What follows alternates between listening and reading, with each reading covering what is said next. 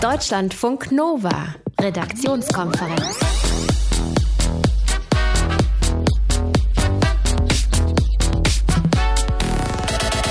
Ich mache mir eine Dose Frischluft auf und inhaliere. Was tatsächlich mal eher als Gag gedacht war in den 80ern, Ende der 80er, in dem Film Spaceballs. Ja, hört ihr?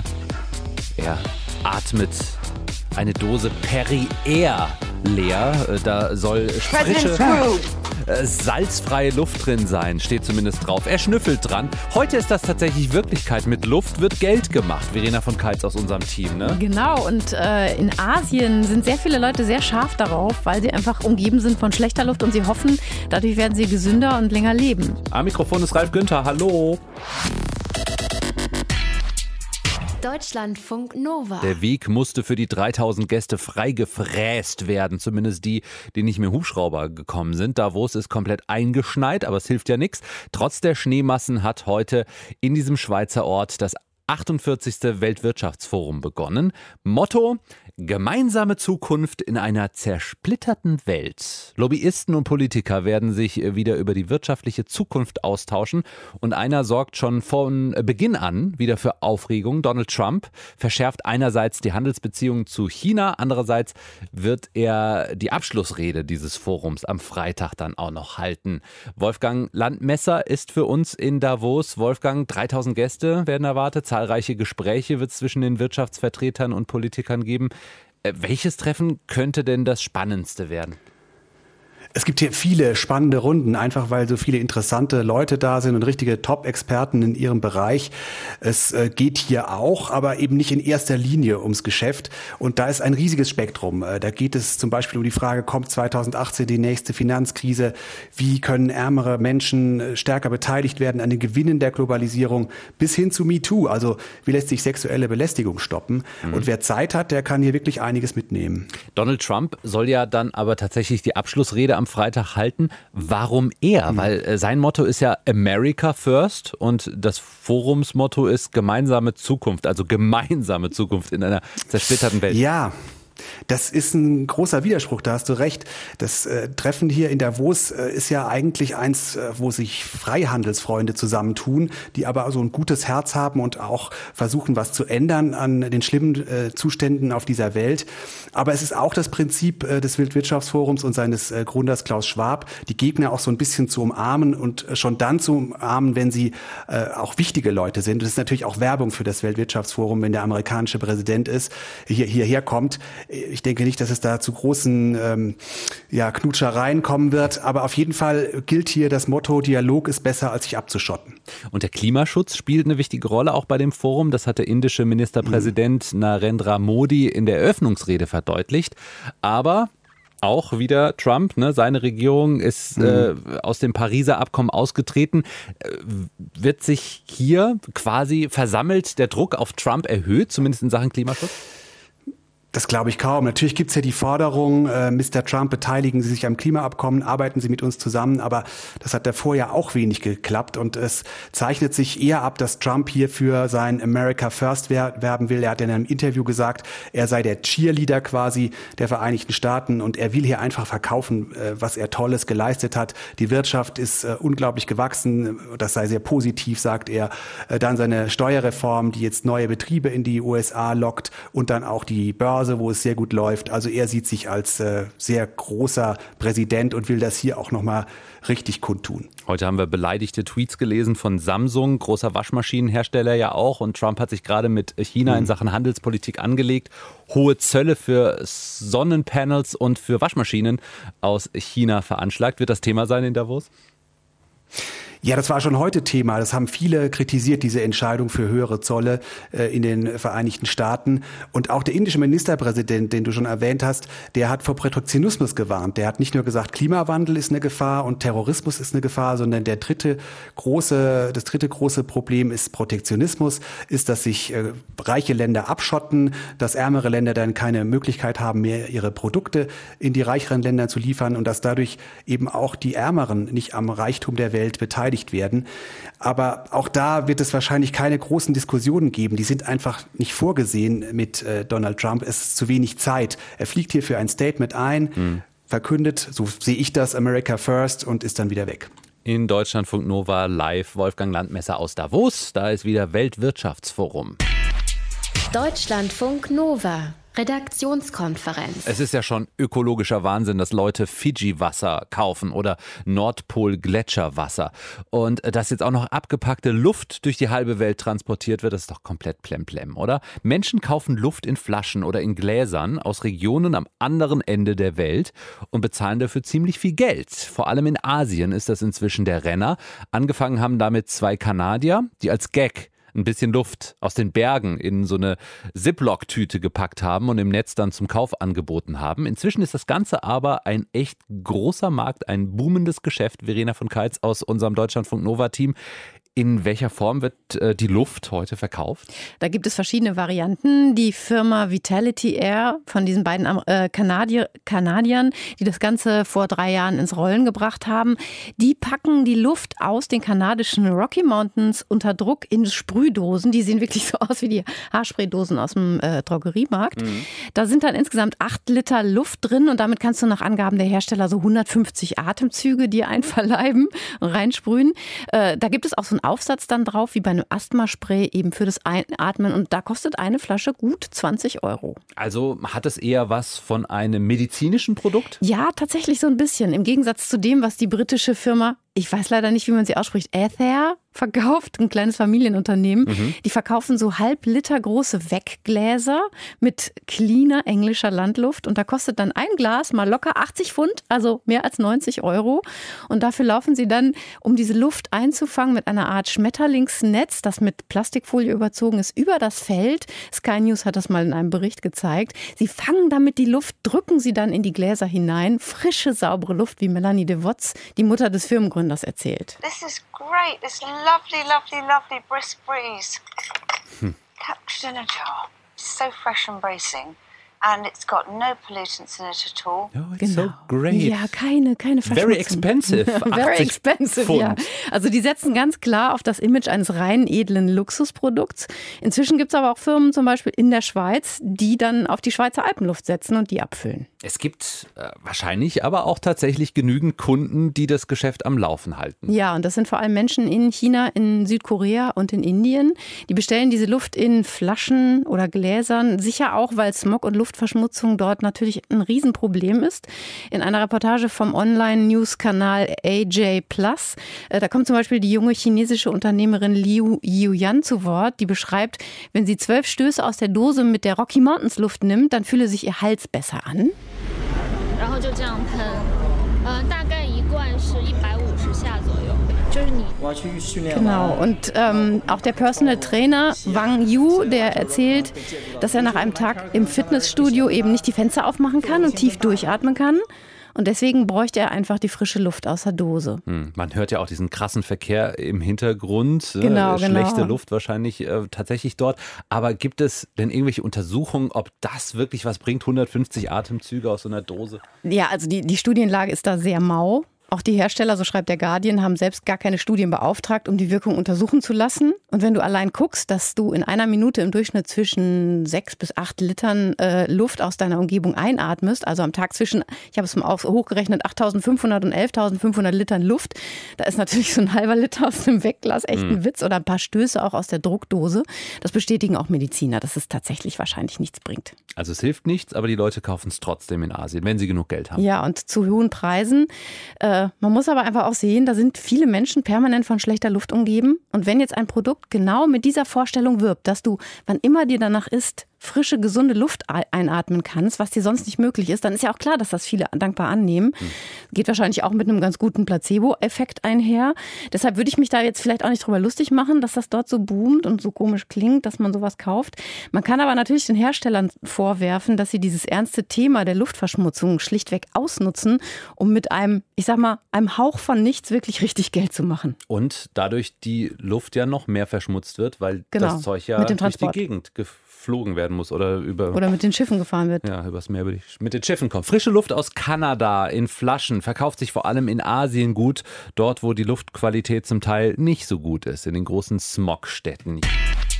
Deutschlandfunk Nova, Redaktionskonferenz. Wahrscheinlich hm, ist diese Geschichte auch schon in eurer Social Media Timeline irgendwann aufgetaucht. Hashtag Bloggergate. Die englische YouTuberin Al Darby, die will mehrere Nächte lang in einem schicken Hotel in Dublin übernachten in Irland und zwar gratis. Im Gegenzug bietet sie dem Hotel ordentlich Publicity im Netz an und eine Bewertung des Hotels auf ihrem YouTube-Channel. Und der Hotelbetreiber, der findet diese Anfrage ziemlich unverschämt und veröffentlicht die E-Mail mit äh, der Anfrage der YouTuberin und dann bekommt das Ganze ja ordentlich Schwung. Die YouTuberin bekommt einen ziemlichen Shitstorm ab und dann das Hotel, ganz viele wütende Ein-Sterne-Bewertungen von Leuten, die da eigentlich nie übernachtet haben. Und mittlerweile sagt das Hotel sogar, wir wollen gar keine Blogger und Influencer mehr in unserem Hotel haben. Hausverbot. Und wir haben uns gefragt, wie ist denn das eigentlich bei uns in Deutschland? Rechtlich geregelt ginge das? Also wann darf ein Hotel entscheiden, welche Gäste reinkommen und welche nicht? Johannes Döbbelt hat die Antworten und guckt auch noch mal kurz auf den Fall aus Irland. Bloggergate läuft immer noch auf Hochtouren. YouTuberin El Darby erklärt in einem millionenfach geklickten 17-Minuten-Video, warum sie doch eigentlich nichts Falsches gemacht hat. As a 22-year-old girl who's running her own business from her home, I don't feel like I did anything wrong in that. Und Hotelbetreiber Paul Stenson macht klar, dass er von Bloggern und Influencern, die ein Hotel nur dann gut bewerten, wenn sie gratis übernachten dürfen, nicht besonders viel hält. And it shows everybody right through the whole bullshit that is social influence. Rechtlich ist Paul Stenson natürlich auf der sicheren Seite. Er muss niemanden gratis in seinem Hotel übernachten lassen. Aber er will ja nicht nur das. Vor kurzem hat er sogar angekündigt, zukünftig alle Blogger aus seinem Hotel zu verbannen, egal ob sie für ihre Übernachtung zahlen wollen oder nicht.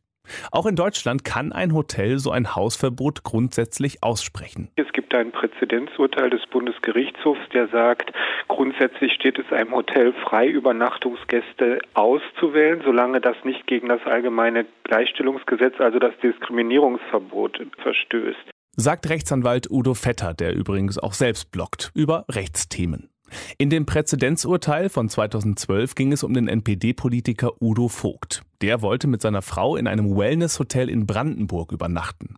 Als das Hotel merkt, wer da gebucht hat, verhängt es ein Hausverbot. Begründung?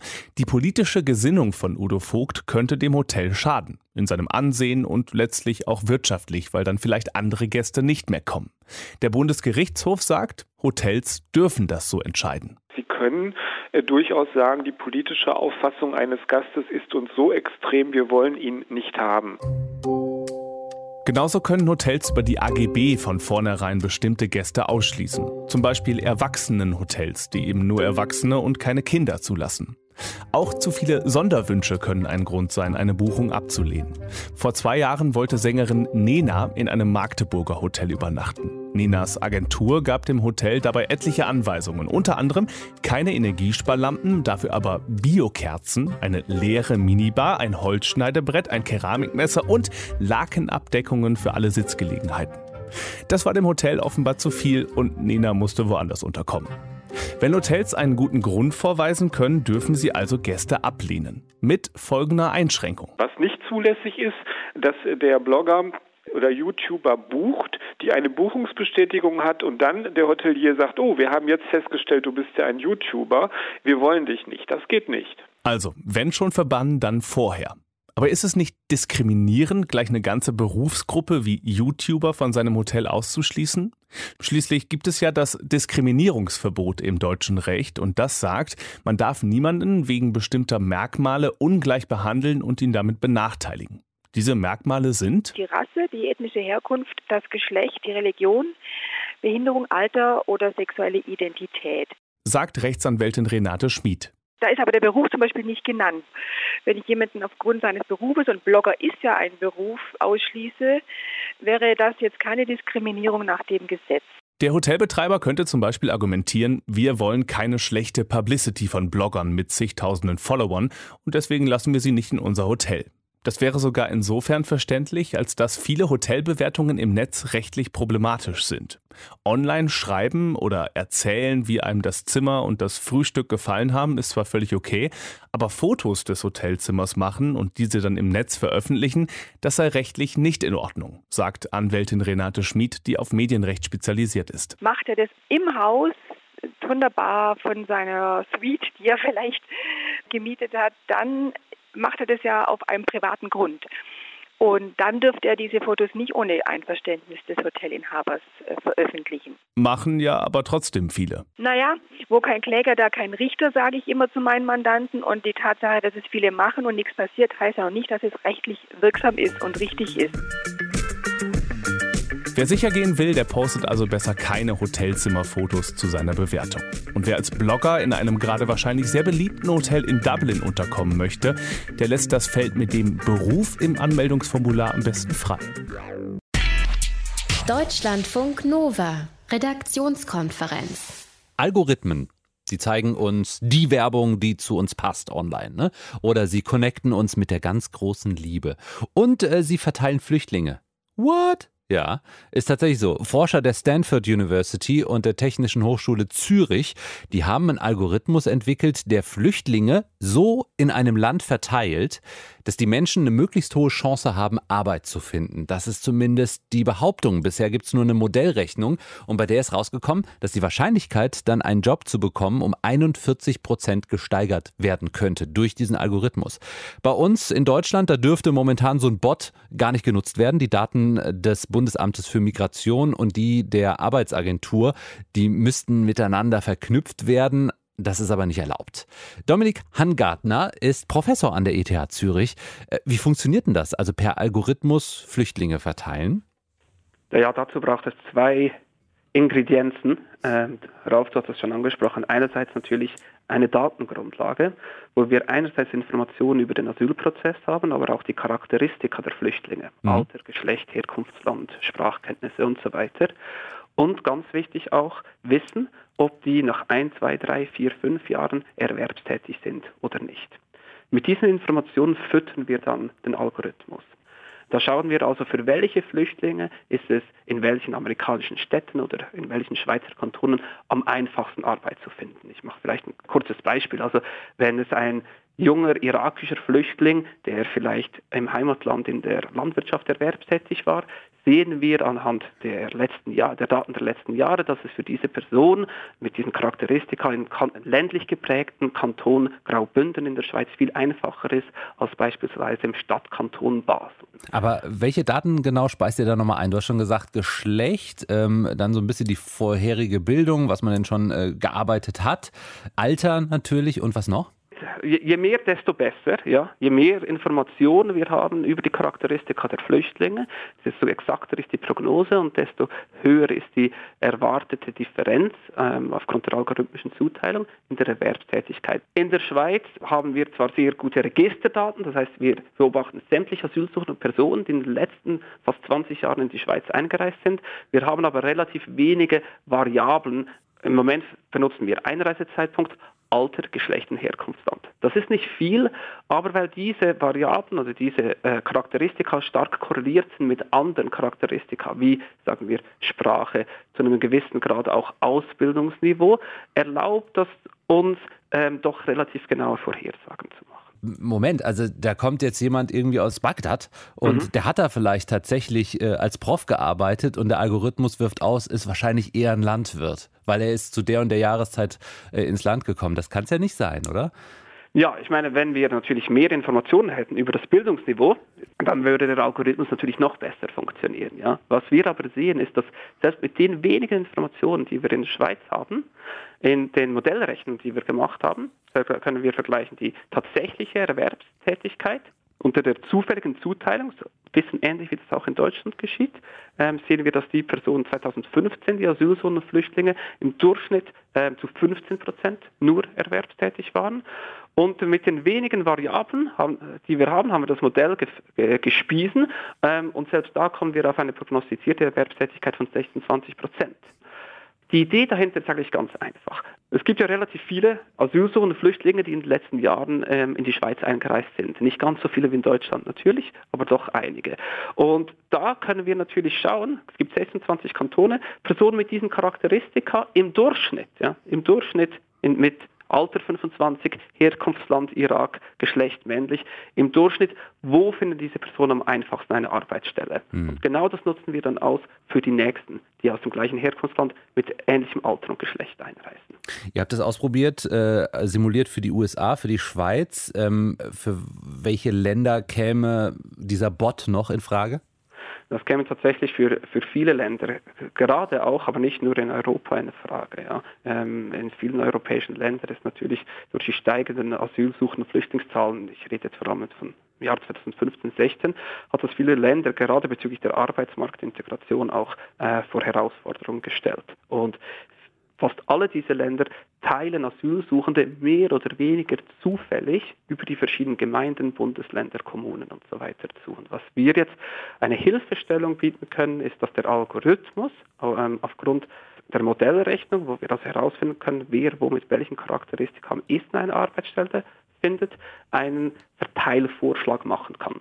Im Einzelfall kann es dann immer noch viele gute Gründe geben, wieso diesem Verteilervorschlag nicht gefolgt werden soll. Es ist also nicht so, dass jetzt einfach wir äh, eine Maschine entwickelt haben, die, die dann deterministisch gefolgt werden muss. Also zum Beispiel, wenn es natürlich Familienmitglieder in einem anderen Bundesland gäbe, dann würde man die Person dahin zuweisen. Ja. Aber was der Algorithmus machen kann, ist, dass er eben diese, diese Zuweisung ein bisschen unterstützen kann mit einem arbeitsmarktoptimierten Verteilervorschlag.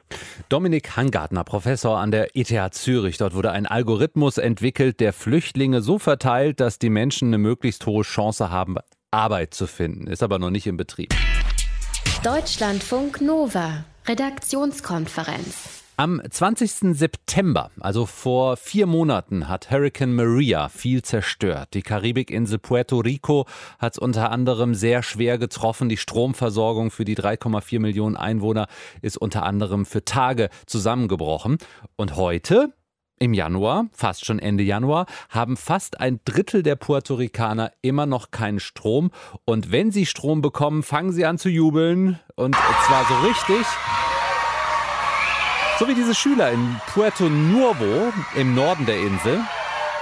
Die ganze Schule jubelt, als plötzlich der Strom wieder da ist. Puerto Rico ist ein US-Außengebiet. Donald Trump hat nach der Katastrophe den Leuten so ein paar Küchenrollen zugeworfen, aber sonst scheint Puerto Rico nicht Priority Number One für ihn zu sein. Fast vier Monate ohne Strom. Thorsten Teichmann, unser Korrespondent in Washington.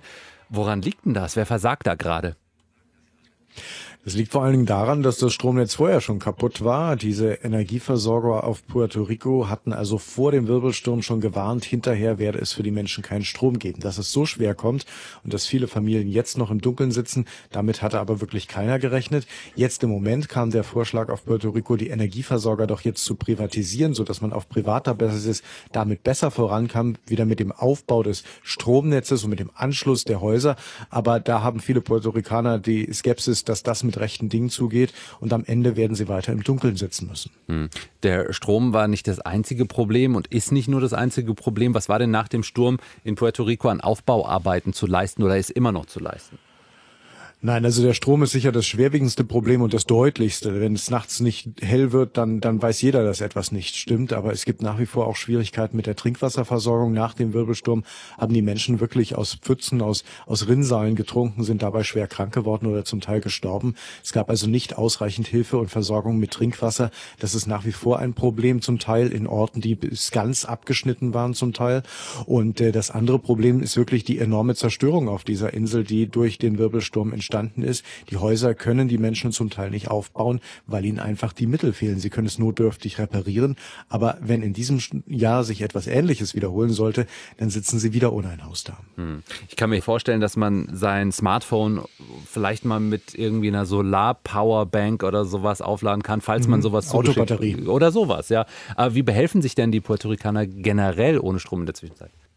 Ja, es sind wirklich Generatoren nach wie vor äh, im Betrieb. Ja. Äh, auch die FIMA, der US-Katastrophenschutz, ist nach wie vor im Einsatz in Puerto Rico. Also das ist weit davon entfernt, dass es äh, vorbei ist. Aber ein großes, großes Problem für die Menschen ist die steigende Kriminalitätsrate. In den ersten zwei Wochen dieses Jahres 43 Morde äh, sind 21 mehr als im vergleichbaren Zeitraum vor einem Jahr.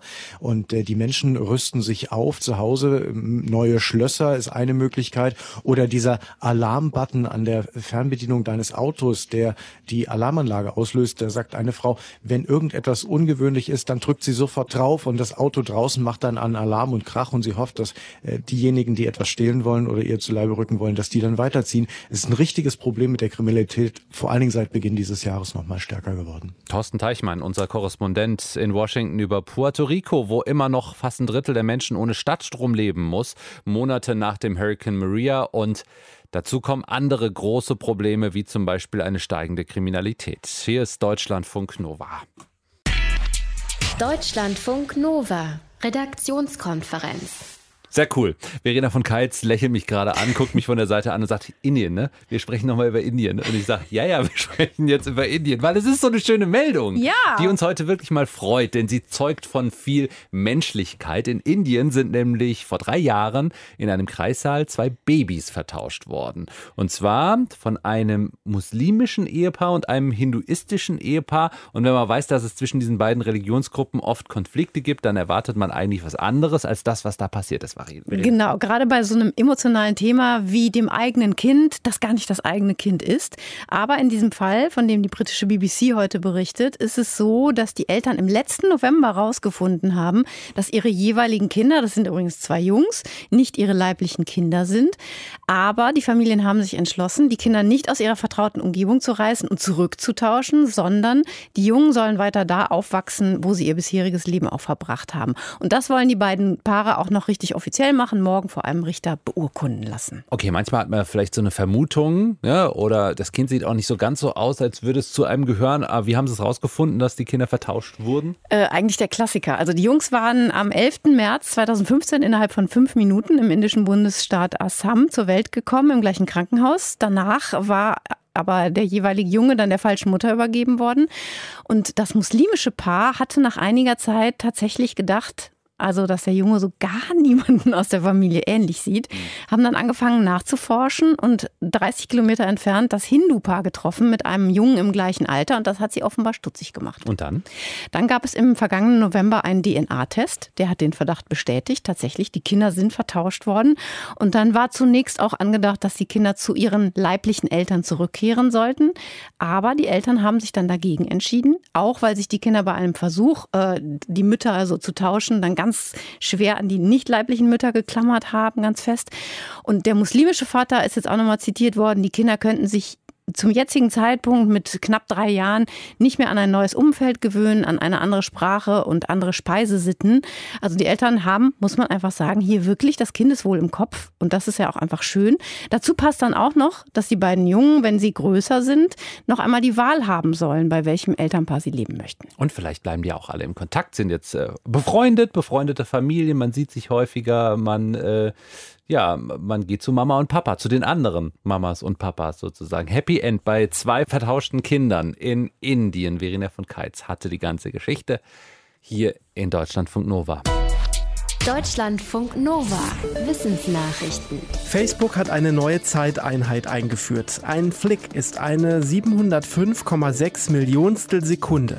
Flick ist die Kurzform von Frame-Tick und soll es leichter machen, Videos in kleinste Einheiten zu unterteilen, um die wiederum zum Beispiel in Simulationen oder komplizierten Animationen zu verwenden. Das Problem war bisher, dass die meisten Videos und Filme mit einer Geschwindigkeit von 24 Frames, also Bildern pro Sekunde laufen. Die Dauer Dauer eines Frames lässt sich aber nicht präzise in Nanosekunden ausdrücken. Rechnungen wurden dadurch ungenau. In Flix kann man dagegen für verschiedene Frameraten die genaue Länge eines einzelnen Frames darstellen. Außer Flix gibt es auch einige andere spezielle Einheiten, so zum Beispiel den Shake, das sind 10 Nanosekunden, oder das Mikrojahrhundert, das entspricht einem Millionstel eines Jahrhunderts, also etwa 52 Minuten und ist nach Ansicht des Mathematikers John von Neumann die maximale Länge, die eine Vorlesung haben sollte. Jede Stadt riecht anders. Das ist nicht nur ein Gefühl, sondern lässt sich wissenschaftlich belegen. Forscher aus Innsbruck haben das zum ersten Mal gemacht und in einer Fachzeitschrift einen chemischen Fingerabdruck ihrer Stadt präsentiert. Der Geruch der Stadt kommt zustande durch organische Verbindungen, die verdunsten. Die maßen die Forscher über Monate und bestimmten auch die Richtung, aus der sie kamen. Damit schlossen sie dann auf die Quelle der Stoffe. Es sind zum Beispiel Kohlenwasserstoffe, Alkohole und organische Säuren. In der Stadt kommen sie aus Lösungsmitteln, die in Wandfarbe stecken. Sie gelangen über Pflanzen in die Luft, die sich in den Städten unterscheiden, aber auch zum Beispiel durch Kaffeeröstereien. In Innsbruck war alles dabei. Sowohl Bäckereien als auch Kliniken prägten dort den Geruch der Stadt. Die Forscher fanden aber auch deutlich mehr Verbindungen aus Kosmetik und Waschmitteln, als sie vermutet hätten. Ihr Fazit für Innsbruck lautet aber eine stinknormale Stadt. Die Mauer steht noch, zumindest in einem Wald in Schönholz, einem Ortsteil von Berlin-Niederschönhausen. Nach einem Bericht der Berliner Zeitung hat ein Heimatforscher dort ein Mauerstück entdeckt, 80 Meter lang. Offenbar wurde schlicht vergessen, es abzureißen, so wie der Rest der Berliner Mauer nach der Wende bis auf wenige Ausnahmen beseitigt wurde. Das Mauerstück ist dem Bericht zufolge ein Teil der Urmauer, der ersten DDR-Grenzanlagen, die ab 1961 entstanden. Das Landesdenkmalamt in Berlin war bis jetzt davon ausgegangen, dass davon nichts mehr existiert. Offiziell war das Teilstück in dem Berliner Wald wohl fälschlicherweise als abgebaut erfasst worden. Der Heimatforscher dokumentiert seinen Fund auch in seinem Blog. Er hat die Mauerreste nach eigenen Angaben schon vor vielen Jahren entdeckt, das aber nicht öffentlich gemacht. Deutschlandfunk Nova Heute ist der Tag, an dem ich zwischen 16 und 17 Uhr zu Hause sein sollte, damit irgendwelche Leute in meine Wohnung stiefeln können, um drei Zahlen abzulesen. Und zwar die Zahlen des Heizungszählers, des Warmwasserzählers und des Kaltwasserzählers. Es ist jedes Jahr das gleiche Problem. Das sind Uhrzeiten, zu denen normale Menschen nicht zu Hause sind, zwischen 16 und 17 Uhr. Schlüssel an Nachbarn abgeben kommt bei mir nicht in Frage. Und äh, ich frage mich immer wieder, das geht im Jahr 2018 doch wirklich anders, oder? Ohne dass jemand vorbeikommen muss. Wieso sind wir da in Deutschland so gefühlt rückständig? Martin Brandis von der Bundesverbraucherzentrale. Also ich habe ja jahrelang in London gelebt. Da kommt natürlich äh, schon lange keiner mehr vorbei zum Ablesen. Da macht man das schön selbst. Man macht ein Foto vom Zähler und lädt es dann bei einer Website des Gasanbieters hoch. Herr Brandis, welche Zähler darf ich denn in Deutschland selbst ablesen und wann muss jemand vorbeikommen? Grundsätzlich ist so, dass hier bei Strom, Gas, Wasser zum Beispiel, ja, da haben wir Zähler, die fortlaufend weiterzählen. Und äh, bei diesen Zählern ist es auch so, dass es prinzipiell möglich ist, dass der Verbraucher seine Zählerstände selbst abliest und an den äh, Netzbetreiber übermittelt. Warum kommt dann trotzdem noch jedes Jahr dieser Brief? Wir kommen diesen Mittwoch von 15 bis 16 Uhr vorbei. Seien Sie bitte zu Hause. Mhm, also so häufig kommt der gar nicht mehr, meiner Einschätzung. Ich habe jetzt keine Statistik darüber, die das belegt, aber es ist tatsächlich bei vielen bei vielen Energielieferanten heute so, dass die Möglichkeit besteht, dass Verbraucher ihren Zähler selber ablesen, dass die nicht vor Ort sein müssen, wenn ein Ableser kommt. Ja. Dennoch schicken viele viele Energielieferanten selbst noch Ableser hin, ja, aber auch bei denen reicht es dann oft aus, dass der dass der Zählerstand dann äh, gut äh, sichtbar zum Beispiel an die Haustür gehängt wird. Ah, das habe ich heute gemacht. Ich habe einfach ein Foto von meinen Wasserzählern gemacht. Ich habe äh, das ausgedruckt und an die Wohnungstür geklebt. Das geht also. Das würde ich sagen. Das ist natürlich mal eine Frage, wie der einzelne Netzbetreiber damit umgeht. Aber ich würde mal sagen, Sie haben gute Chancen, dass das klappt. Okay. Jetzt leben wir ja aber trotzdem im 21. Jahrhundert. Äh, ich weiß, es gibt auch digitale Zähler, die schicken das äh, entweder per Bluetooth oder andere Übertragungswege, vielleicht sogar Wi-Fi, ähm, dann direkt entweder zu den Anbietern oder wenn die dann an der Tür vorbeilaufen, haben die so ein Lesegerät, dann macht's bip und dann haben sie den Zählerstand. Warum ist das nicht weiter verbreitet? Jetzt muss man ein bisschen unterscheiden. Also bei Strom, Gas, Wasser zum Beispiel gibt es das im Prinzip noch gar nicht. Mhm. Ja, das heißt also, da ist ja die Frage, wie kommt der Zählerstand äh, vom Kunden zum Lieferanten? Und da ist es beabsichtigt, das sieht das Gesetz der Digitalisierung der Energiewende schon seit, ich glaube, zwei Jahren vor, dass ja, dass die Datenübertragung automatisiert verläuft und dass niemand mehr auf den Ableser warten muss. Tatsächlich umgesetzt ist es bislang allerdings noch nicht. Das hängt derzeit vor allem daran, dass die Datenübertragung, eine wichtige Schnittstelle zwischen Kunde und Lieferant, so gestaltet sein muss, dass sie möglichst sicher vor unerlaubtem Zugriff geschützt sein muss. Und da stellt äh, der Gesetzgeber hohe Anforderungen. Und die sind bislang noch nicht erfüllt. Dann äh, noch mein letzter Aufreger, die kommen ja immer gerne irgendwie äh, im Laufe des Tages, die Zählerableser. Warum ist es nicht deren Bestreben zu kommen, wenn wir zu Hause sind? Die können ja Termine machen zwischen 20 und 23 Uhr oder morgens zwischen 6 und 7. Ähm, ja, warum können die das nicht machen? Möglicherweise deshalb, weil es dann höhere Kosten verursachen würde und deshalb wird es nicht gemacht. Ja, aber was ich eben schon sagte, also dass sie auf einen Ableser warten müssen tatsächlich und zu Hause sein müssen, das ist bei den häufigsten Energielieferungen, Energie, also Strom, Gas, Wasser, eigentlich nur noch selten der Fall. Wo es möglicherweise eine größere Bedeutung hat und wo auch durchaus Kritik berechtigt ist, ist im Bereich der Heizkostenablesung. Also wenn es darum geht, dass äh, die Heizkosten in einem Mehrparteienhaus unter den Parteien verteilt werden müssen. Da ist es eben nicht ausreichend, dass der Verbraucher seine Verbrauchsergebnisse selbst abliest und dann an den Dienstleister übermittelt, sondern da ist eine entsprechende Kontrollfunktion erforderlich und die erfolgt dann eben in vielen Fällen immer noch durch den Ableser. Es gibt einige Neuerungen in dem Bereich, dass es inzwischen auch dort Fernablesungen gibt. Ähm, und diese Fernablesungen werden dann durch den entsprechenden Dienstleister, durch das, durch das Heizkostenunternehmen vorgenommen. Die Frage, ob der das tut oder nicht, ist Sache bei einem vermieteten Wohnhaus, ist Sache des Vermieters. Ja, wenn es äh, Eigentumswohnungen sind, entscheidet darüber die Eigentümerversammlung, ob sowas gemacht wird oder nicht. Martin Brandis von der Bundesverbraucherzentrale macht aber trotzdem etwas Hoffnung, dass es besser wird, haben wir ja gerade gehört. Jetzt ist wieder die Zeit der Zählerstände. Ableser. Deutschlandfunk Nova, Redaktionskonferenz. Verena, Mhm. Gestern haben wir geredet über eine Studie des Bundesinstituts für Risikobewertung, unser Lieblingsinstitut. Wir waren uns einig. Und äh, die haben eine Studie gemacht darüber, dass TV-Köche nicht immer alle Hygieneregeln einhalten, die man so einhalten sollte in der Küche, um zu verhindern, dass man sich übers Essen mit krankmachenden Keimen ansteckt. Und äh, damit sind sie ein schlechtes Vorbild. Das ist auch rausgekommen bei der Studie. Also die Zuschauer haben durchaus auch schlecht nachgekocht und äh, haben auch nicht sich an alle Hygienevorschriften gehalten.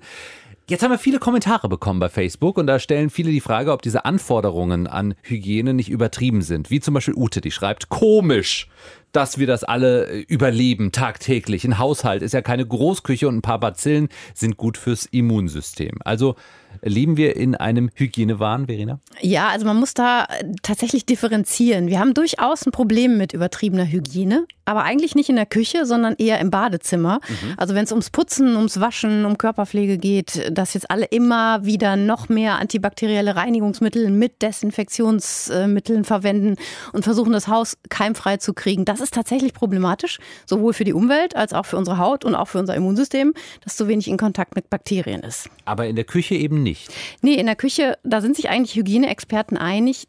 Hygieneregeln haben ja ganz grundsätzlich vor allem den Zweck zu verhindern, dass potenziell vorhandene krankmachende Keime übertragen werden. Und die Küche ist wirklich der Ort, an dem das passieren kann. Im Essen vermehren sich Bakterien auch gut, die finden das da immer prima, ne? Futter und so. Und außerdem befördern wir ja nun mal das Essen auch aktiv in unser Körperinneres. Also und da können die halt auch noch mehr anrichten. Und deshalb steht zum Beispiel das Händewaschen so weit oben im Kurs, auch beim Kochen, äh, weil du damit dieses Übertragungsrisiko ganz einfach sehr stark einschränken kannst. Und was eben auch wichtig ist, dass du penibel darauf achtest, wenn du mit rohem Fleisch, Fisch oder Eiern hantierst, dass davon einfach nichts in Kontakt kommt mit etwas, das danach nicht nochmal stark erhitzt wird. Weil hier die Gefahr wirklich groß ist, dass da Viecher drauf sitzen, die krank machen. Ja, genau. Ich sage nur rohes Hühnerfleisch und antibiotikaresistente Bakterien. Das ist durchaus ein ernstzunehmendes Problem. Aber wenn du jetzt zum Beispiel nicht mit Fleisch kochst, oder mit rohem Fleisch nicht hantierst und dir zwischendurch immer schön die Hände wäscht, dann kannst du natürlich auch die Lebensmittel anfassen, das Gemüse oder den Salat, auch mit den Fingern salzen. Und es ist natürlich auch klar, dass es einen Unterschied macht, ob du jetzt als Koch das Essen für andere kochst in einem Restaurant. Da musst du strenger sein, als wenn du irgendwie bei dir zu Hause bist und für Freunde oder deine Familie kochst und nicht krank bist. Also muss man eigentlich wissen, worauf es wirklich ankommt beim Thema Hygiene. Ja, genau. Und äh, dass du einfach auch verstehst, warum du bestimmte Sachen machst oder nicht machst. Und das scheint scheint nicht bei allen so richtig anzukommen. Deswegen fand ich den Post von Marion Tangemann auch echt prima auf unserer Seite. Sie schreibt, mich nervt das pseudohygienische behandschuhte Verkaufspersonal in Bäckereien, Schlachtereien und so weiter viel mehr, die erst die Ware und mit derselben Hand das Geld kassieren und diesen Kreislauf fortsetzen. Und das trifft es, finde ich, sehr gut. Ja. Das sieht man ja wirklich überall. Ne? Die Leute ziehen Handschuhe an in der Bäckerei und sonst was, weil das vermeintlich hygienischer ist, als etwas mit den bloßen Händen anzufassen. Aber dann fassen sie mit den Handschuhen alles an. Und damit ist jetzt gar nichts gewonnen. Das kann wirklich sehr viel ekliger und auch risikoreicher sein, als wenn du ohne Handschuhe arbeitest. Deswegen bin ich so ein Fan von äh, Kartengeld. Also kein Papiergeld mehr, kein Bargeld mehr. Einfach mit der Karte kurz dranhalten ans Gerät, noch nicht mal berühren. Ja, aber an der Karte kann ja auch wieder irgendwas dran sein. Ja, aber das berührt ja niemand. Hygiene in der Küche, ein Riesenthema trotzdem. Ihr habt viele Kommentare abgelassen bei uns bei Facebook. Wir bleiben dran an dem Thema. Deutschlandfunk Nova, Redaktionskonferenz. 13 Oscar-Nominierungen für diesen einen Film und keine Nominierung für den deutschen Film. So lässt sich die Bekanntgabe der Nominierungen für die Academy Awards zusammenfassen. Die war heute, Tom Westerholt. 13 Nominierungen für Shape of Water, das Flüstern des Wassers. Ja. Hey. Wahnsinn. Äh, ich habe nur den Trailer gesehen dieses mhm. Films und war geflasht. Äh, wie ist denn der? Ich habe zum Glück den ganzen Film schon sehen können. Er ist wirklich ganz, ganz toll. Was äh, Guillermo del Toro da auf die Beine gestellt hat, ist ein modernes Märchen letzten Endes oder man kann auch sagen eine Fabel. Ne? Wann immer quasi Tierwesen menschähnliche Gestalt annehmen, darf man ja durchaus von einer Fabel sprechen. Mhm. Und auch Sally Hawkins nominiert als beste Hauptdarstellerin, um die es im Endeffekt geht, die in einem geheimen amerikanischen Labor dieses Wasser Wesen kennenlernt und sich in es verliebt, äh, hat auch diese Nominierung völlig verdient. Also ein ganz toller äh, Film, sehr bunt, äh, tolle Sets, die da gebaut worden sind. Also ist ein gerechtfertigter Favorit, wenn man so will, was die Anzahl der Nominierungen angeht. Sally Hawkins kenne ich ja von Paddington Bear. Von mhm. natürlich. Auch da hat sie sehr überzeugt. Das ist auch ja, ein total. ganz toller Film für ja. uns Kinder. Ähm, äh, Tom, auf der Liste steht nicht der deutsche Film aus dem Nichts. Für dich überraschend? Sehr, ja. Wir haben alle heute Mittag Tag da gesessen, 20 nach 2, als die Nominierungen losgingen und äh, ja, dann irgendwie das hier kam. For Best Foreign Language Film, A Fantastic Woman, Chile. Aus Chile. Mhm. The Insult, Lebanon. Mhm. Loveless, Russia. On Body and Soul, Hungary. And The Square, Sweden. Tja, und das End for the Square aus Sweden hat es dann klar gemacht. Fatih Akin ist nicht mit dabei. Das ist natürlich allein deshalb irre verwunderlich, weil der gerade den Golden Globe gewonnen hat. Dann nicht mal zu nominieren, also nach dem Shortcut der letzten neun Filme, die im Rennen sind, wo er noch drin war, rauszufallen und keine Nominierung zu kriegen, das ist schon sehr strange. Müssen wir uns über die anderen deutschen Nominierten freuen, die ja dabei sind. Äh, mhm. Allen voran Katja Benrath, äh, Studenten-Oscar-Gewinnerin, die mit äh, Vatu Vote, All of Us in der Kategorie Bester Kurzfilm nominiert ist. Äh, der ewige Hans Zimmer. Wir haben eben vorher schon kurz darüber gesprochen. Ist das eigentlich noch, ist es noch ein ist deutscher, ein deutscher Film? Genau. Ich habe schon also, die Behauptung aufgestellt, er hat keine Green Card mehr in den USA, sondern eine Gold Card. Ja, höchstwahrscheinlich. Ja. ja. er spricht mittlerweile auch Deutsch mit amerikanischem Akzent. Seine elfte Nominierung als Filmkomponist, er ist dabei. Und äh, immerhin vier deutsche Co-Produktionen, die sich auch unter den Nominierten befinden. Fatih Akin mit Diane Krüger in dem Film äh, Aus dem Nichts, aber nicht. Hm. Lass uns noch auf äh, die Breite gehen. Was für Filme sind noch nominiert? Was hat dich da überrascht? Also äh, es gab eine ganz positive Überraschung, die dringend notwendig war. Ich habe das auch nach den Golden Globes sofort schon gesagt, wo man wirklich das Gefühl hatte, dass Greta Gerwig als Regisseurin hm. vergessen worden ist zu nominieren, äh, nominiert zu werden mit ihrem tollen Film Lady Bird, der auch insgesamt äh, fünf Nominierungen bekommen hat. Jetzt die Academy hat diesen Patzer gut gemacht. Sie ist nominiert als überhaupt erst fünfte Frau die jetzt die Chance hat, einen Oscar zu gewinnen. Ähm, das war eine tolle Überraschung heute, dass sie da quasi nicht vergessen worden ist in Zeiten der MeToo-Debatte. Natürlich auch wichtig, so einen Landmark zu setzen. Und ansonsten fand ich es relativ überraschungsfrei, muss ich sagen. Three Billboards Outside Ebbing, über den wir heute Abend reden, weil er diese Woche startet, siebenmal nominiert. Dunkirk, der neue Chris Nolan-Film, achtmal und mehrere Filme noch mit sechs und fünf Nominierungen, die aber alle nachvollziehbar sind. Insofern können wir uns ab jetzt wirklich auf die Oscars einlassen lassen. Die sind am 4. März, werden moderiert von Jimmy Kimmel mal wieder. Da freuen wir uns drauf. Und das war's von uns. Das war die Redaktionskonferenz heute am Dienstagabend. Verena von Keitz war dabei. Macht euch noch einen schönen Abend. So ist es. Mein Name ist Ralf Günther. Bye bye. Deutschlandfunk Nova, Redaktionskonferenz. Montag bis Freitag ab 18.15 Uhr. Mehr auf deutschlandfunknova.de.